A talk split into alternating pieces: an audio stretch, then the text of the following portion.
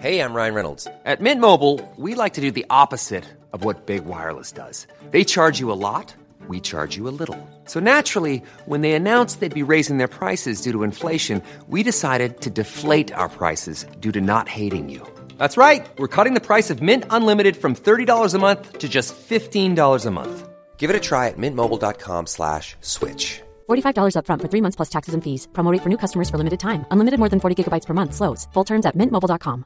Hiring for your small business? If you're not looking for professionals on LinkedIn, you're looking in the wrong place. That's like looking for your car keys in a fish tank.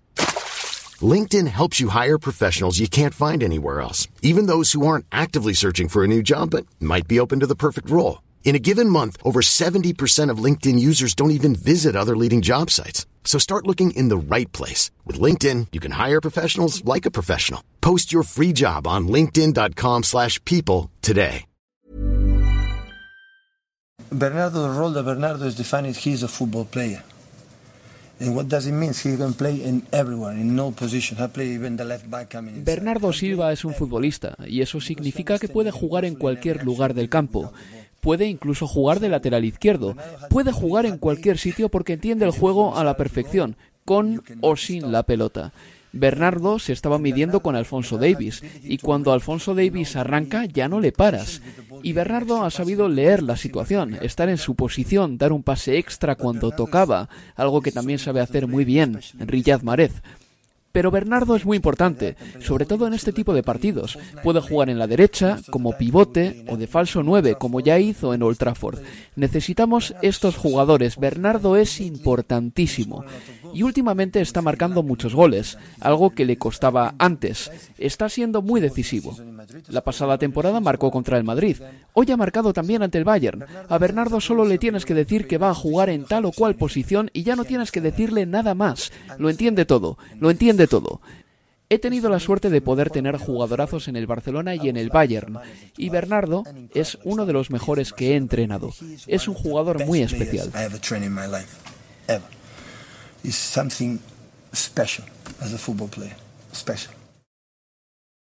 Diría que jamás en su vida Bernardo Silva se había llevado unos elogios semejantes.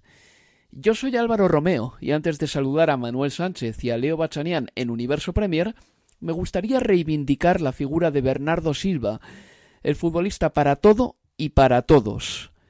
Un costurero silencioso, de puntadas ligeras, repetitivas, preso de una dedicación fabril y febril por hacerse con todos los metros de tela del almacén y tejer o zurcir agujeros según convenga. Que Pep Guardiola diga de ti que eres uno de los mejores jugadores que ha entrenado, y mira que Pep ha entrenado a buenos futbolistas, es uno de los mayores espaldarazos que un futbolista puede recibir. Quizá lo que le falte a Bernardo para tener más tirón entre la opinión pública y la opinión publicada sea tener un sello personal. El pase de De Bruyne al segundo palo en carrera, la croqueta de Iniesta, la absorción de balón de Tiago o de Tiago por parte del balón, como si jugador y balón fuesen dos afluentes que se encontrasen, el exterior de Luka Modric o el visor panorámico de Tony Cross. Su repertorio es lo suficientemente disperso como para no tener una combinación de joystick propia, un señuelo con el que decir, ah, sí, esa ruleta es como la de Zidane, ah, sí, esa definición al segundo palo es como las que hacía Thierry Henry en el Arsenal, ah, sí, ese regate que acabas de hacer es como la cola de vaca de Romario. Bernardo Silva no tiene eso, pero tiene todo lo demás, y lo tiene también en abundancia. Y valga este inicio para elogiar a un jugador que destacó, marcó y ganó el pasado martes, Bernardo Silva. Estás en Universo Premier y hoy tenemos un programa sobre la Liga de Campeones. Arrancamos.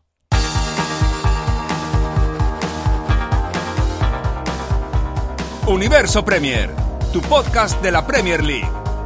Es jueves 13 de abril y para hablar de esta bonita semana de Liga de Campeones tengo conmigo a Leo Bachanian. Hola Leo, ¿qué tal? ¿Qué tal? Muy buenas, Álvaro.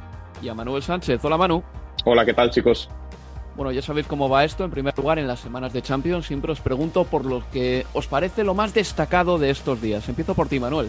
Bueno, para mí lo más destacado es la facilidad con la que el Manchester City se deshizo del, del Bayern. No me parecía del todo sorprendente. Yo creo que el Manchester City tenía mejor equipo que el Bayern y que era lógico que, que acabara pasando la eliminatoria. Lo que quizá no me esperaba era ya tanta contundencia en el partido de ida y que prácticamente vayamos a Múnich sin nada en juego.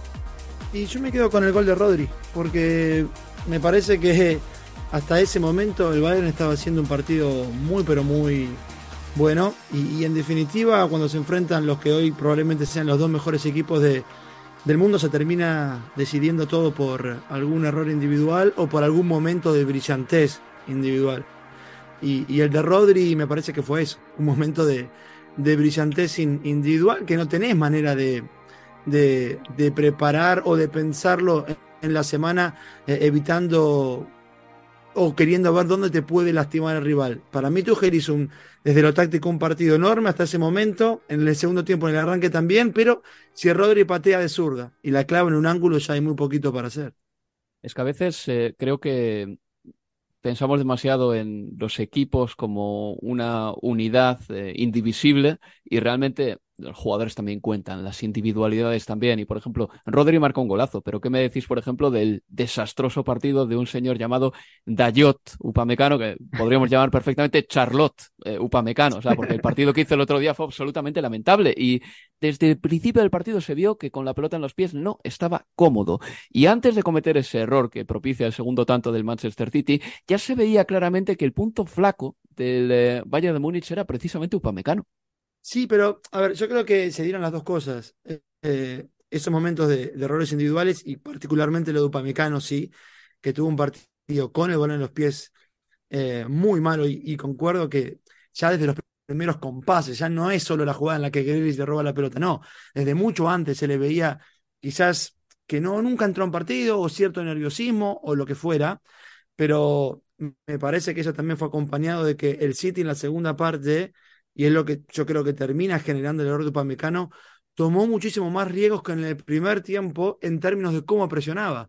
Eh, en la segunda parte y después del mano a mano que tapa Ederson, que es otro momento clave quizás de, de, la serie y, de, y del partido en, en particular, eh, en el segundo tiempo el City comenzó a presionar con, con cuatro futbolistas, ¿no? Con, con Grilis y con Bernardo que saltaban a, a los centrales, pero te vigilaban a, a los laterales y queda claro que la duda de Upamecano es no puedo jugar con Pavard porque está Grillis, Grillis después le termina saltando a él, pero Upamecano tampoco podía jugar allá adentro porque Haaland y, y De Bruyne tapaban a Kimmich y a, y a Goretzka y en todo eso que imagino habrá pensado Upamecano se terminó haciendo un nudo y, ese nudo lo desató finalmente Bernardo Silva con un cabezazo tremendo después de un gran pase de, de Haaland, pero yo creo que son las dos cosas. Eh, eh, los errores individuales de Upamecano y un City que en la segunda parte presionó muy bien, tomando muchos riesgos, sí.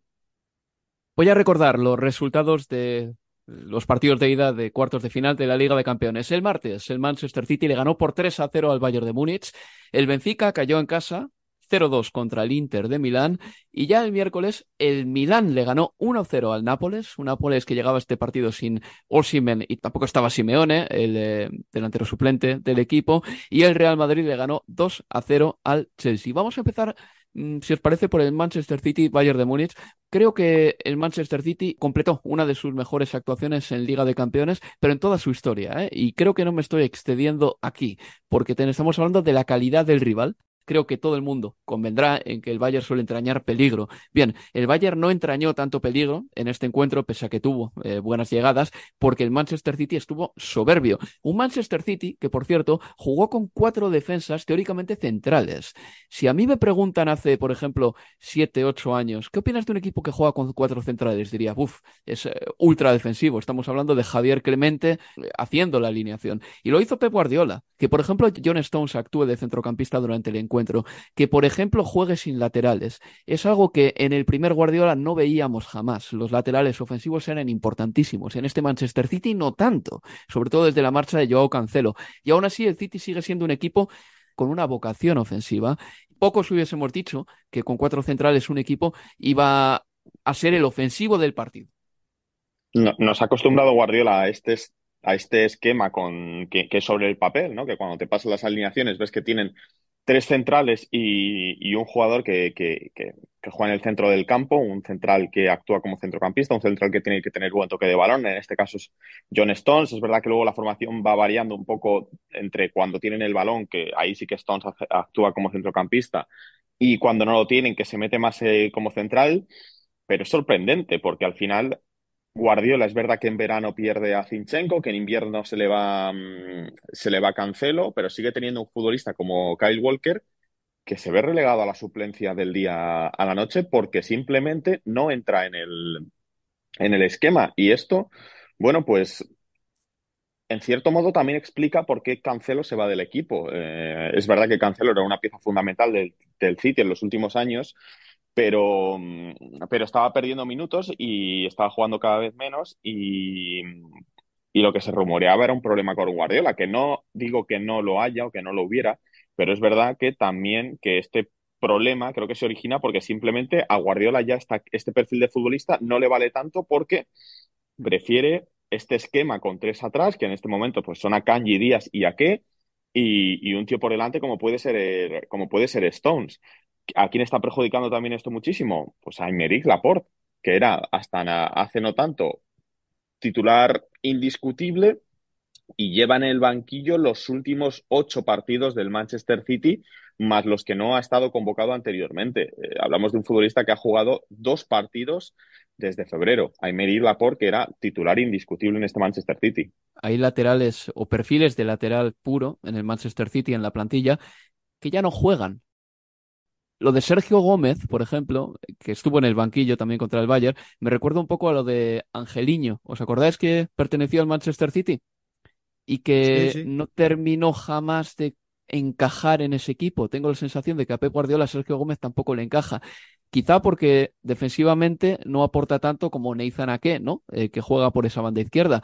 Pero sí que me parece curioso, Leo, que los laterales apenas desdoblen y que el Manchester City siga teniendo factor sorpresa, pero que lo haya encontrado en otros lugares del terreno de juego, ¿no? Como por ejemplo un central yendo al centro del campo, un Bernardo Silva que entre líneas juega muy bien. Es decir, el factor sorpresa que los laterales te pueden llegar a dar ya no existe. Ya no existe porque tienes futbolistas que por lo que sea no desdoblan. Nathan Ake, a Kanji no van a hacerlo. Pero el factor sorpresa sigue llegando. Sí, y, pensando en lo de, que decías de Gómez y, y, de Walker, que también mencionaba Manu, a ver, yo creo, que de acá al final de, temporada seguramente sigan jugando cada vez menos.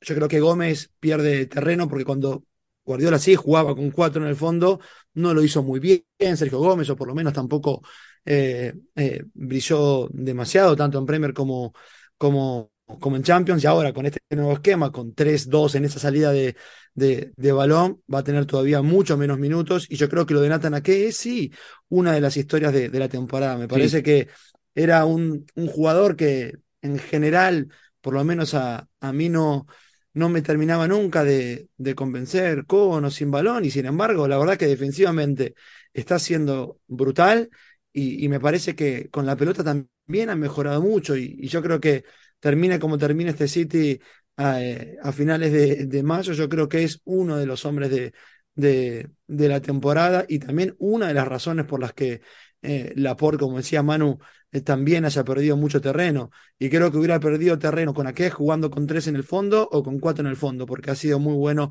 y sigue siendo bueno lo de, lo de aquel. Y después la ventaja de este 3-2 en la salida es que ahora el City, y digo, ¿y por qué también va a prescindir de laterales? Es que tiene cinco futbolistas para cuidar la contra, cinco futbolistas por dentro. Estos tres centrales más Stone y Rodri, o Stone que puede convertirse eh, en otro central más para formar línea de cuatro. Yo creo que en, eh, todo caso eh, el Bayern cuando hasta el gol de Rodri le generaba problemas y, y en los 10 minutos del segundo tiempo cuando genera ese mano a mano con Ederson fue siempre recuperando y, y, saliendo rápido hacia los costados porque por dentro no podía porque había cinco futbolistas del City así y, y me parece que la mano de Guardiola también se ve ya en los otros equipos el Liverpool jugó en la salida de balón con 3-2 ante el Arsenal el, otro día, el Arsenal que lo hace eh, muchas veces también, y, es increíble, ¿no? Como en tan poco tiempo y qué rápido lo que haga Guardiola en su equipo también se va viendo en, en otros conjuntos.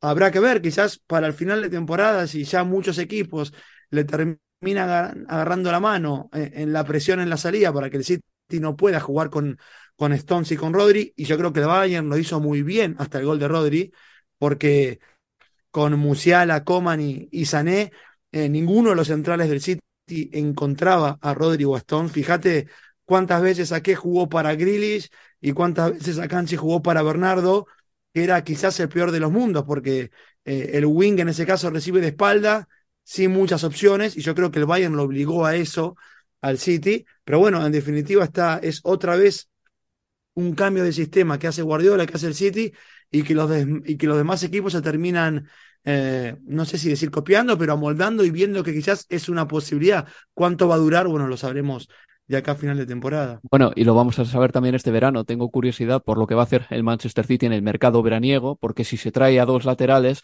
eh, podríamos pensar que este sistema nuevo con cuatro centrales es un sistema de circunstancias porque Pep Guardiola no confía en los laterales ofensivos que tiene, Kyle Walker y sobre todo Sergio Gómez. Si no se trae a ningún lateral o si no es la prioridad en verano, entenderemos que para la próxima temporada igual este sistema le termina valiendo también.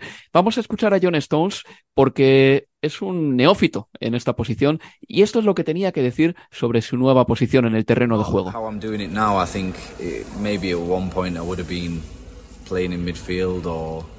Pensaba que en algún momento igual me tocaría jugar en el centro del campo, como defensa o como lateral derecho. Pensaba que me tocaría jugar algún partido que otro en esas posiciones, pero lo principal es que estoy disfrutando y que estamos ganando.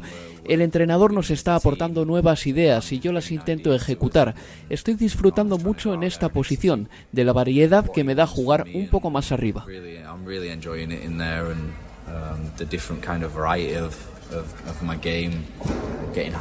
Ahí tenían al nuevo centrocampista del Manchester City, John Stones. Me interesa mucho también lo que dijo Pep Guardiola sobre Bernardo Silva, lo habéis escuchado, oyentes, al inicio de, este programa. Pero Leo Manuel, eh, los elogios para Bernardo fueron eh, bellos eh, para el portugués. Seguro que le encantó escuchar eh, todo eso de Guardiola porque dijo de él que es un jugador que puede jugar en cualquier posición, que es un futbolista, más que un futbolista, más que un hombre al que se le pueda solo adherir a una demarcación en el terreno de juego, porque tiene muchas, que es importantísimo, que es un jugador al que cuando le sitúas en un puesto en concreto en el campo no le tienes que explicar nada de la posición, es decir, tiene una sabiduría futbolística que el técnico agradece muchísimo y apostillaba a Pep Guardiola, que es uno de los mejores futbolistas que ha entrenado nunca. Todo esto decía de Bernardo Silva. Lo curioso es que en esta Premier League, por ejemplo, ha gozado de 20 titularidades. Ha sido suplente en siete ocasiones. Pero en los partidos grandes Bernardo suele jugar y yo siempre he dicho que para mí es igual de bueno que Kevin De Bruyne y que varias de las mejores actuaciones individuales del Manchester City en los últimos cinco años han sido Bernardo Silva sin ningún género de dudas. Un partidazo en Stamford Bridge hace dos años, ese encuentro ante el Liverpool en el que corre más de 13 kilómetros en 2019 y el partido del otro día donde eh, juega contra un futbolista que es un velocista auténtico como Alfonso Davis y Bernardo Silva a base de amagos, a base de regatitos, de esconder la pelota, le terminó sacando de quicio. Es un futbolista que además a Guardiola esta temporada le ha valido también en esa posición de lateral cuando ha necesitado, bueno, no un lateral puro, pero sí un futbolista que con el balón ayudará en el centro del campo en la salida de balón. Al final, creo que Guardiola valora muchísimo esa, esa polivalencia y también creo que, en cierto modo, todos estos halagos, no, no, no digo que no, que no los merezca, que obviamente Bernardo Silva es un futbolista espectacular, pero creo que también van por el hecho de que Bernardo Silva es uno de esos futbolistas que llevamos ya varios mercados de fichajes hablando de que podría salir del Manchester City, de que tiene un pie fuera, de que busca una, una posible salida. Su contrato, bueno, todavía tiene contrato hasta junio de, 2000, de 2025, por lo que, bueno, no es un futbolista que se nos vaya a ir en, en, en, dos meses, como el caso de, por ejemplo, de, de que tengo lo canté en el, en el Chelsea, que sí que termina contrato a los, a los pocos meses. Entonces, creo que también el, el, Manchester City, o en este caso Pep Guardiola, está tratando de, de, retener a un futbolista que está en el pico de su carrera, prácticamente con, o sea, seguramente está en el pico de su carrera con 28 años, que tampoco ha, ha tenido una temporada tan sencilla en lo, en lo personal, porque sí ha estado muy bien con el Manchester City, pero recuerdo que su mundial fue muy flojo. Y eso seguro que a él también le tiene que picar por dentro el hecho de que un momento en el que Portugal eh, tenía una de las mejores de sus mejores equipos en su historia y él creo que fue uno de los futbolistas que no estuvo a la altura de las expectativas. Ahora el Manchester City, pues, tiene un grupo de jugadores en los que muchos de ellos no saben lo que es ganar una Champions y esa, esta es, pues, quizá la mejor oportunidad que van a tener porque creo que no podemos negar que son los favoritos. Para ti, de verdad, eh, ¿tú crees que son los favoritos para ganar la Champions, yo, eh, Manuel? Porque yo al Real Madrid también le veo fuerte. Yo creo que ambos son igual de favoritos. De verdad, no le veo al Real Madrid contraindicaciones tampoco. Con, quizá en un 50%, por, quizá un, sí, quizá en un 50%, quizá en un, en un 50%, pero con el Madrid siempre tienes la sensación de es que en algún momento se les va a acabar la suerte y cuando, y cuando ves a Haaland, ves el equipo que tienen, piensas, es que o sea, es ya más por, por pura repetición, ¿no? Por puro decir, es que al Manchester City en algún momento le tiene que tocar, en algún momento le tiene que tocar, por eso. Y creo que también yo soy un poco siempre pesimista con el Real Madrid, siempre intento ponerme como en el lado, como en el lado malo, en el lado de pensar de que las cosas van mal, por eso quizá le dé un poco más de favoritismo al Manchester City. Oye, y ahora que mencionas a Haaland, eh, ha anotado 45 goles entre todas las competiciones esta temporada. Liga de Campeones tiene unos récords de precocidad tremendos, tremendos. Ningún jugador ha llegado a tantos goles en tan pocos partidos. Pero ya son 45 goles entre todas las competiciones. Leo, mm, ningún jugador del fútbol inglés ha conseguido marcar tantos goles en una sola temporada. Eh, es una locura y me, y me gustaba que Alan Shearer el otro día tuviera que escribir una, una crónica eh, recalculando sus propios eh, vaticinios, ¿no? Él había dicho que iba a ser, creo, que 40 goles en todas las competiciones en la temporada y ahora, bueno, dijo, bueno, quizás llegue a los 60 y por qué no, la verdad que partidos le van a quedar para alcanzar esa, esa locura de, de números eh, ante el Bayern. La, la, asistencia o el pase atrás amagando un remate, creo que lo que todos pensamos que iba a rematar al arco y termina sacando un, un centro para el gol de, de, de Bernardo fue, fue fantástico y, su gol es un gol de Haaland. Eh, es un gol en el que te come a la espalda del central yendo a buscar ese cabezazo de, de, Stones. Me, me, gusta que cuando hasta cuando no le toca jugar lo ves, yo lo veo un futbolista de equipo, ¿eh? Eh, hmm. más allá de, de, sus números individuales que, insisto, son de, de otra época y en cada vez que su equipo marca goles y él no juega, o un compañero como Julián marca un gol y él está en la tribuna o en el banco, se alegra como el que más. Yo, yo creo que eso también es súper positivo en, en. No lo veo un futbolista que genere ningún tipo de, de incordia, por lo menos lo que se ve desde afuera, eh, cuando juega o cuando no juega, más allá de, de, que esté eh, buscando números que, que son eh, enormes en materia goleadora. Y ah, yo siempre que veo los goles de Haaland esta temporada, me acuerdo de Messi en 2012, Leo. Me es imposible no acordarme de Messi. Marcó 73 en una sola campaña, siendo también creador, no siendo delantero centro siempre, porque esa campaña jugó de falso 9, pero mm, no siempre, bajaba más al centro del campo. Y la belleza de sus goles es incomparable pero si alguien es candidato a romper esa cifra de 73 goles en una sola campaña, ese récord de Lionel Messi, pues yo creo que podría ser Erling, eh, Erling Haaland. A ver, ha llegado el Manchester City a su mejor punto de cuajo en el momento exacto de la temporada. Jueves 13 de abril, estamos hablando de un Manchester City que empieza a ganar partidos de forma consecutiva. Estamos hablando de un Manchester City que ahora mismo depende de sí mismo para ganar la Premier. En Champions League lo tiene encarrilado para entrar en semifinales, está en semifinales de la FA Cup. Estamos ante un eh, posible triplete del Manchester City. ¿Podemos hablar ya claramente de ello? Sí, necesitamos que el Arsenal y que el Real Madrid salven el fútbol, o en este caso también el, el, Sheffield United. No, bueno, pues está el Manchester City, a que son 16 partidos, creo, si no, si no he echado mal las cuentas de, así de cabeza, de, de ganar los tres títulos, a 16 victorias obviamente, pues seguramente no haga falta 16, 16 triunfos para conquistar los, los tres títulos, pero para el Manchester City, que ahora, bueno, mm, obviamente, pues en ningún momento te van a decir estamos pensando en ello, pero sí que ha habido ya varias declaraciones, tanto de Guardiola como de jugadores, hablando del triplete. El otro día Guardiola dijo que su sueño es ganar los tres títulos otra vez, como ya hizo en el, en el Barcelona. El otro día Rodri dijo que, le gustaría ¿no? imaginarse a sí mismo con, con los tres títulos en el, en el salón de casa. Es una posibilidad, es una posibilidad porque, bueno, el Liverpool estuvo a estas alturas en, bueno, con, con, con posibilidad también de, de, ganar los cuatro títulos. Al final se le acabó cayendo prácticamente todo porque solo se llevó la Copa de la Liga y la FA Cup, que digamos que es el premio menor pero este Manchester City parece más fuerte aún, tiene más argumentos, tiene más plantilla y podría convertirse en el primer equipo inglés en ganar el triplete desde el Manchester United en el 99. Y le quedan 16 partidos para tocar la gloria. Una pausa y seguimos aquí en Universo Premier. Universo Premier, tu podcast de la Premier League.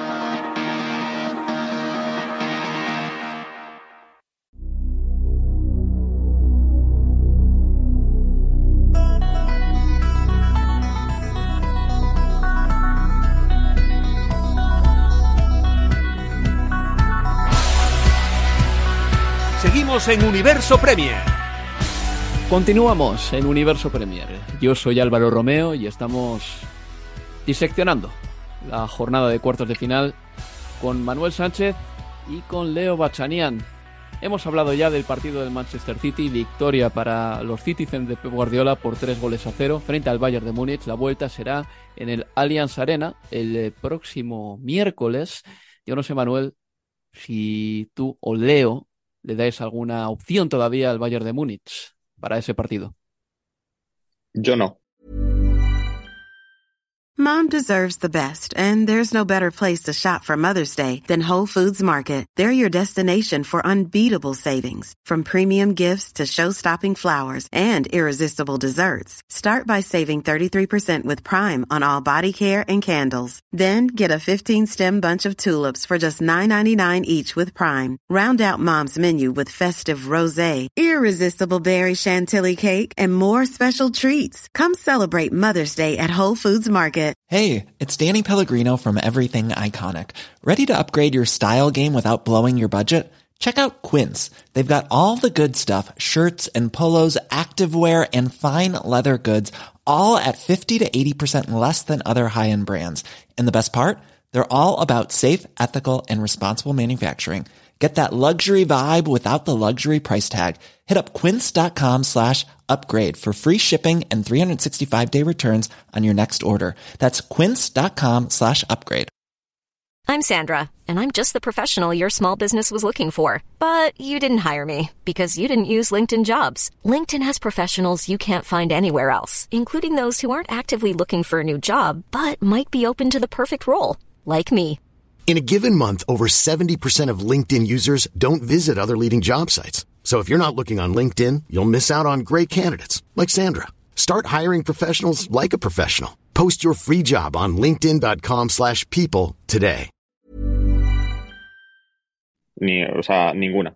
O sea, eh, de hecho estaba por apostarme con mi jefe unas cervezas a que ni siquiera eh, son capaces de ganar los alemanes en, en casa porque él me dijo eh, antes de los partidos de ida que yo le dije, bueno, vamos a tener un Madrid-Manchester City en semifinales y él me dijo, no sé yo, a mí me huele este año al Bayern de Múnich, así que yo le mandé obviamente después del 3-0 una captura a mi jefe y vamos, yo estoy... eh, o sea, a ver, ojalá, a lo mejor el fútbol me sorprende, pero creo que el Bayern no, no, no, no, no tiene opciones contra, contra, contra este City. Una captura de pantalla con una factura de Manuel Sánchez Leo. ¿Tú crees o no crees para nada? No, yo no creo, pero estoy dispuesto eh, a dejar grabado todo lo contrario en caso de que pase Bayern Múnich. Ah, eso está aquí. Eso está aquí. O sea, yo las grabaciones las guardo siempre. Ya sabes además que el archivo de Estadio Premier y de Universo Premier lo tengo bien guardadito. No, no, no, pero que- quiero hacer una, una grabación paralela en caso de que pase el Bayern, que digas, y Leo lo vaticinó. Y bueno, pero no creo, no, no creo, no creo. Eso es como en, en 1984, que me la estoy releyendo otra vez y donde la historia se escribía de dos maneras distintas dependiendo de lo que había pasado. Exactamente igual, Leo. Estás, Exacto, bueno, eso. mm, estás ah, abogando por, eh, por un sistema totalitario en el que tú siempre tienes razón. Nada, en fin. claro, un, un sistema acomodaticio. Lo Acomodaticio. dije. Eso. En Me gusta, me gusta el eufemismo. Oye, que el Chelsea cayó en el Bernabéu por dos goles a cero. El Chelsea sí que lo tiene difícil, ¿eh? Sí que lo tiene complicado. Vamos a escuchar a Frank Lampard hablando sobre lo que fue el encuentro de Santiago Bernabéu el pasado miércoles y lo que será el partido del próximo martes en Stamford Bridge. The game for Raheem and, and João Felix was Para Rakim y para Joao Félix el partido ha sido difícil. Con nuestro sistema defensivo les tocaba trabajar mucho. Sus amenazas venían bien al contragolpe o reteniendo la pelota. Ha sido una noche difícil para nosotros en materia ofensiva, pero Joao y Rahim tienen mucho talento. Nos restan 90 minutos de fútbol. Tenemos que entrar al partido de Stamford Bridge con equilibrio. Hay que jugar con equilibrio porque el Madrid tiene muchas armas en ataque, pero tenemos que tener también algo de prisa para forzar algo en Stamford Bridge. Seguro que el ambiente va a ayudar. Nuestro trabajo es preparar al equipo y tendremos 90 minutos en Stamford Bridge, no solo 10 minutos.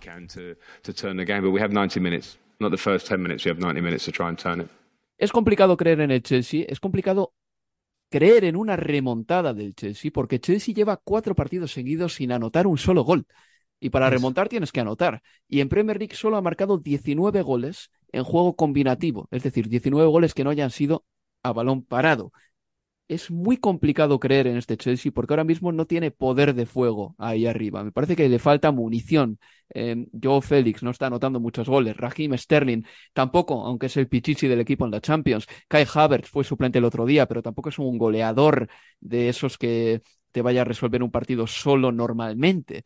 Eh, el Chelsea ahora mismo no parece que esté equipado para tocar zafarrancho de combate e irse arriba con todo. Y si lo hace, si lo hiciese, es que además a la contra el Real Madrid le puede despedazar.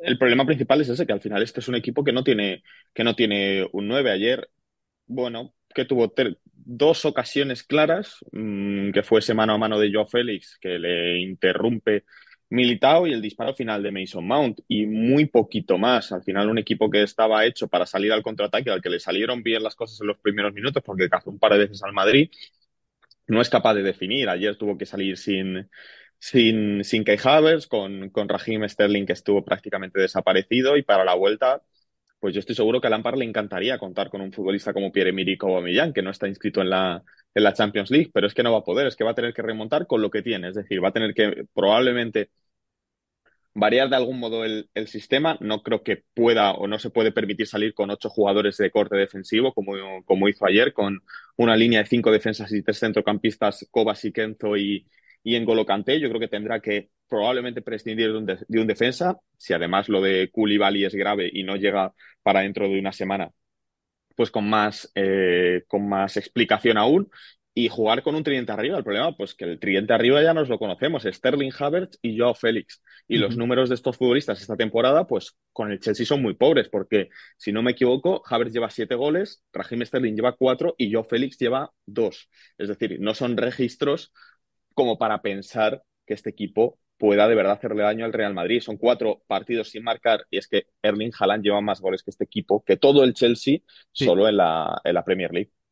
Además no va a estar Ben Chilwell, que fue expulsado en el partido contra el Real Madrid. Cucurella por la banda izquierda no está aportando demasiado, reconozcámoslo este Chelsea me parece que va a necesitar también de un empeño de los centrocampistas por anotar, porque me da la sensación de que tanto este Chelsea como el Tottenham, en mayor medida el Tottenham, pero el Chelsea también, son equipos muy compartimentados. De la defensa te esperas que defiendan, del centro del campo que organicen y de la delantera que marquen. La delantera no está marcando, el centro del campo no aporta goles creo que todas las líneas tienen que hacer un esfuerzo mayor para intentar aportar su granito de arena en materia goleadora, porque los goles de los delanteros no están llegando y sabemos que Kovacic, por ejemplo, puede marcar.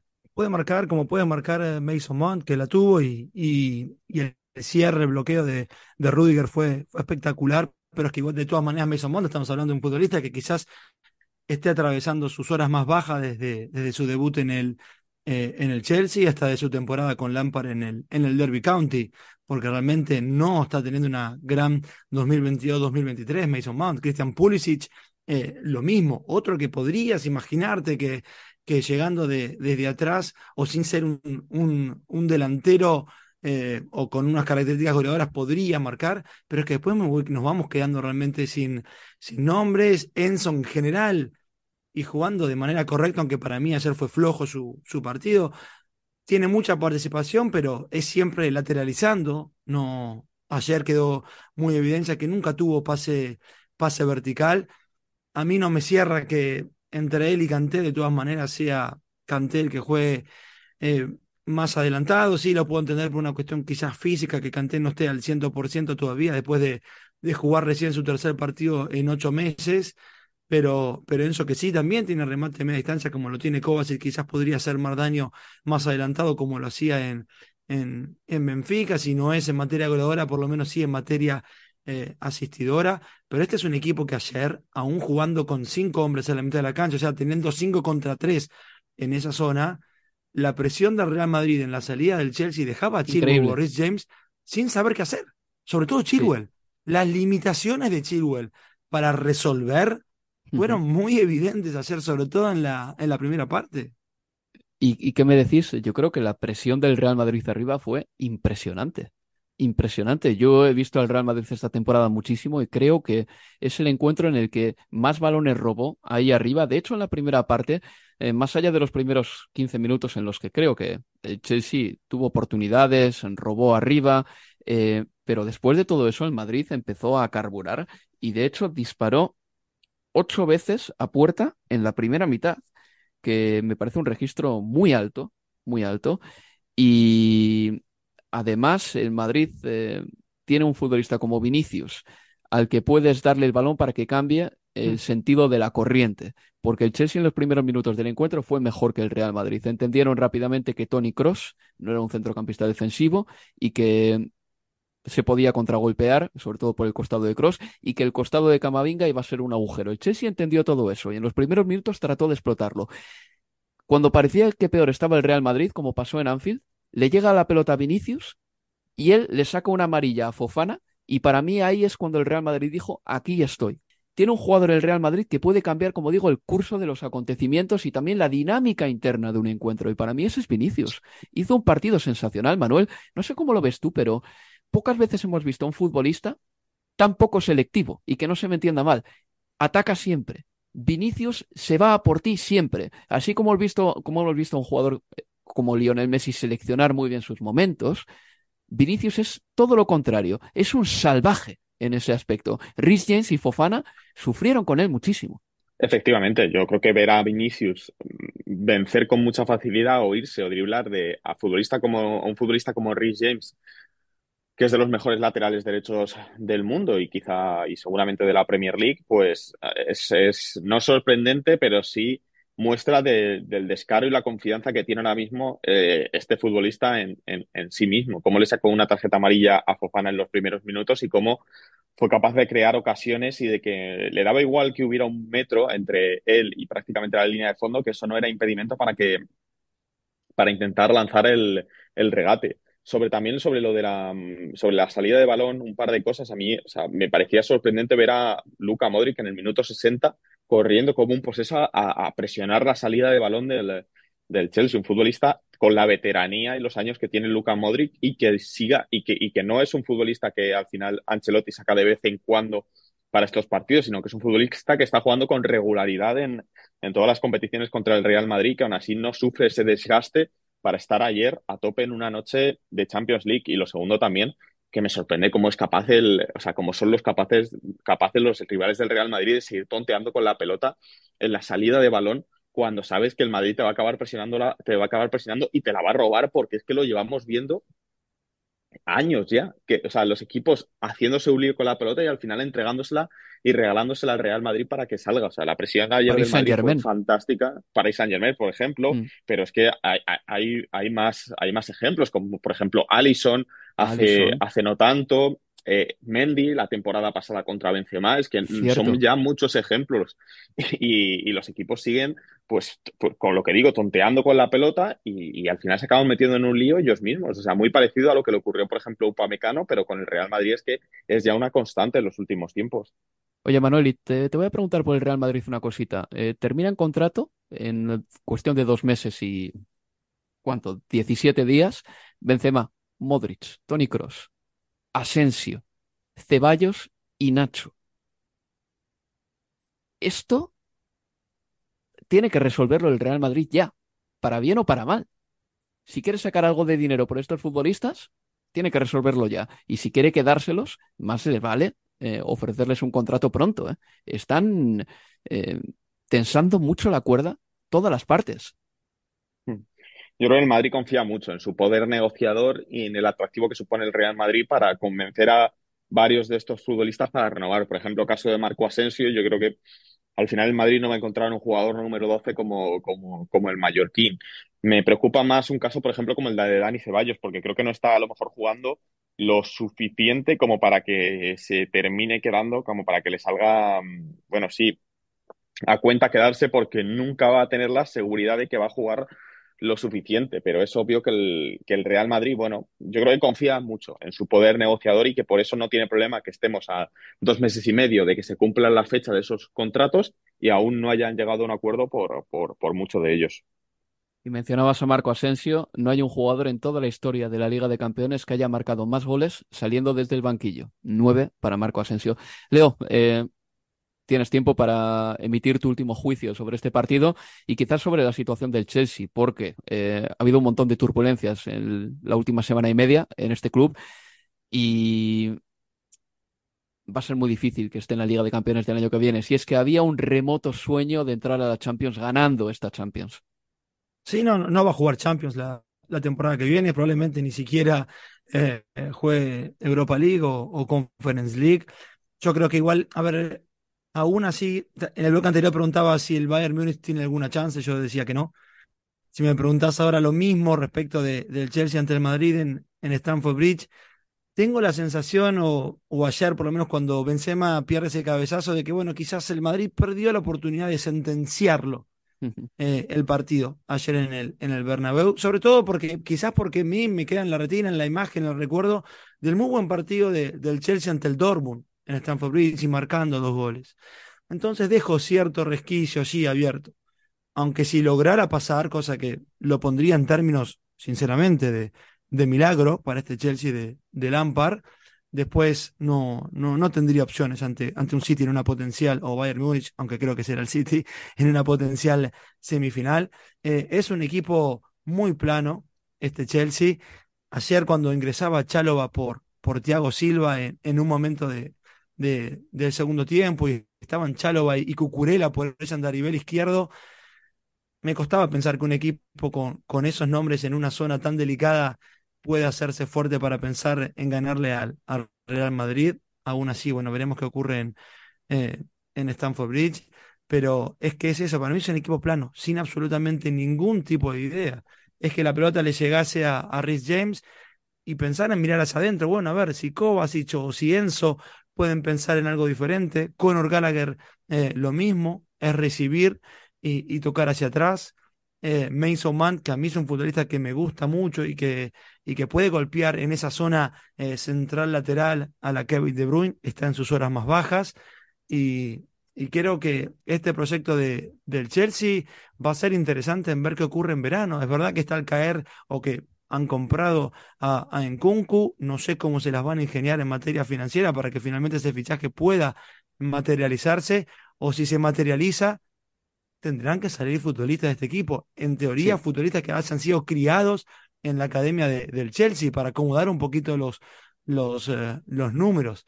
Es para mí lo que se le viene, y además pensando en qué entrenador va a llegar, es un dilema importante. Ahí en el banquillo de Chelsea ayer había, había gente que creo que puede tener caché, eh, aunque está pasando por un mal momento, ¿no? Pulisic, Fillets, no sé si se querrán sacar de encima a Zakaria cuando lleva solo una temporada, pero hay gente por la que puede sacar dinero.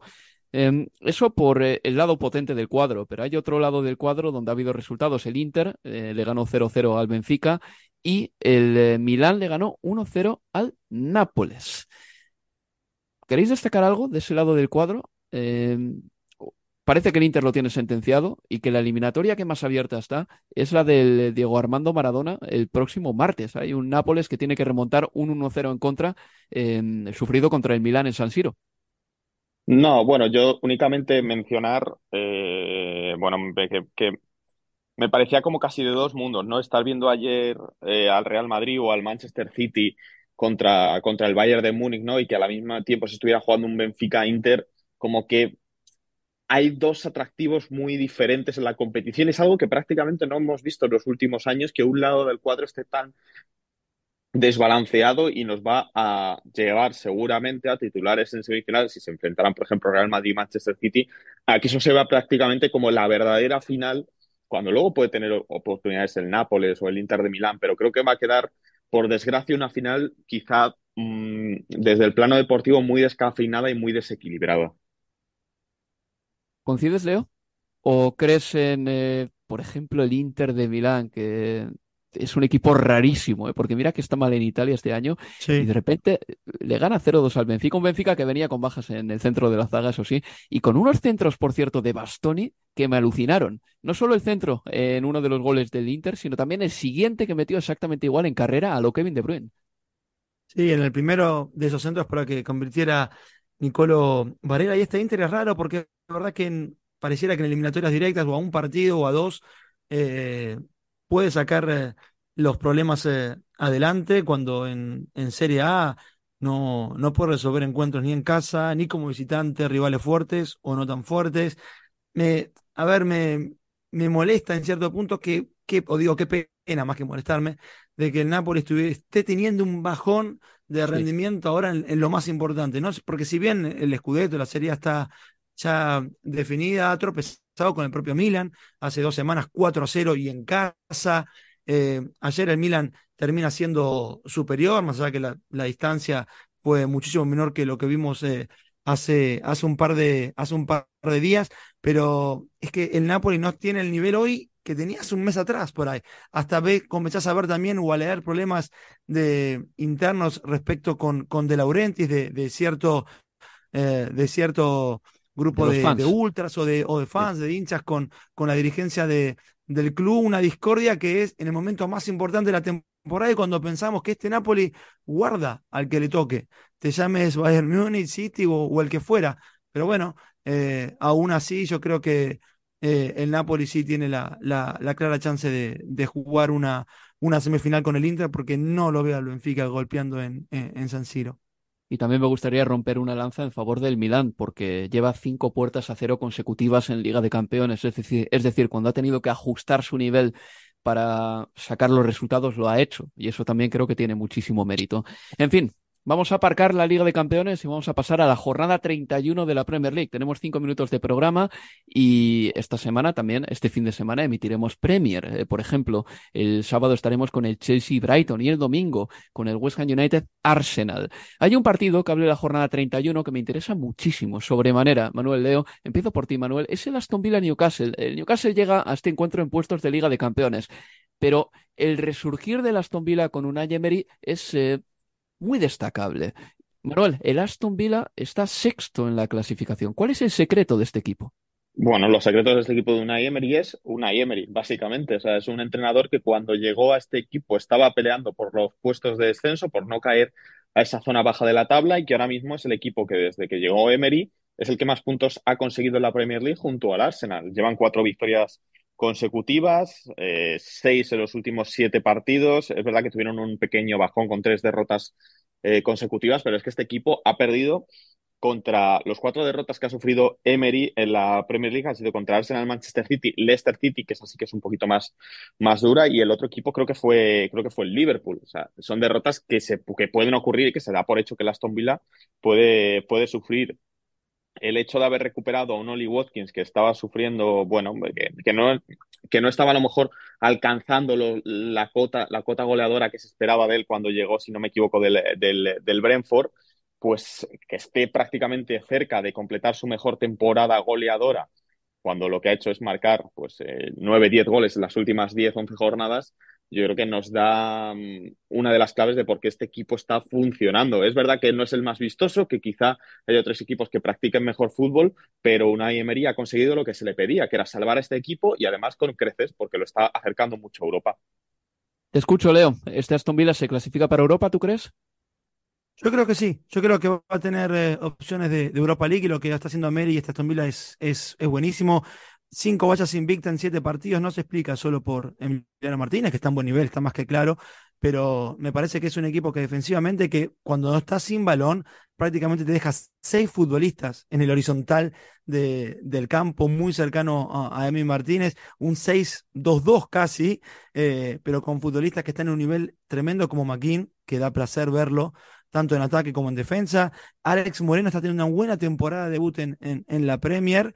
Eh, también Ashley Gunn, otra vez, vamos a decir que parece rejuvenecido, pero lo ha logrado también eh, de la mano de, de Mary. Con ese apellido, Leo, con, e, con, ese apellido todo es posible. Todo es posible, es verdad, es verdad, vale el juego de, de palabras, pero fíjate que hasta cuando con Gerard defensivamente el equipo no, no cuajaba, se hablaba, bueno, la lesión de Diego Carlos, y sin embargo Emery está logrando lo mismo sin Diego Carlos, digo, con Conce y con Tyron Minks como dupla central, y eran los mismos futbolistas que tenía Steven Gerrard, con lo cual la mano ahí de, del entrenador es, es más que evidente. Y veremos si en el Newcastle United está Anthony Gordon, tuvo un gesto muy feo con Eddie Howe eh, en el partido contra el Brentford. Anthony Gordon salió en la segunda parte a jugar y en esa misma segunda parte le sustituyeron y cuando Eddie Howe le dio la mano, Anthony Gordon no solo rehusó dársela, sino que cuando Eddie Howe fue a recriminárselo, Anthony Gordon hizo un par de aspavientos em, como queriendo quitarse de encima a su propio entrenador y eso no, no gustó nada en el seno del Newcastle. En fin, que esto es todo por nuestra parte. En Universo Premier tenemos que decir también que el Leicester City ya tiene un entrenador hasta final de temporada. Ha fichado a Dean Smith, quien ya estuvo en Premier League hace un par de temporadas. Le deseamos buena suerte a Dean Smith. Y por nuestra parte, esto ha sido todo. No tenemos tiempo para más. Manuel Leo, muchísimas gracias por estar aquí. Un placer, chicos. Un placer, un abrazo, chicos. Y recordad que nos escuchamos este fin de semana en el Estadio Premier. El sábado a las 3 de la tarde estaremos emitiendo el encuentro entre el Chelsea y el Brighton and Hove Albion. Se despide de todos vosotros Álvaro Romeo. Adiós amigos, adiós. Universo Premier, tu podcast de la Premier League.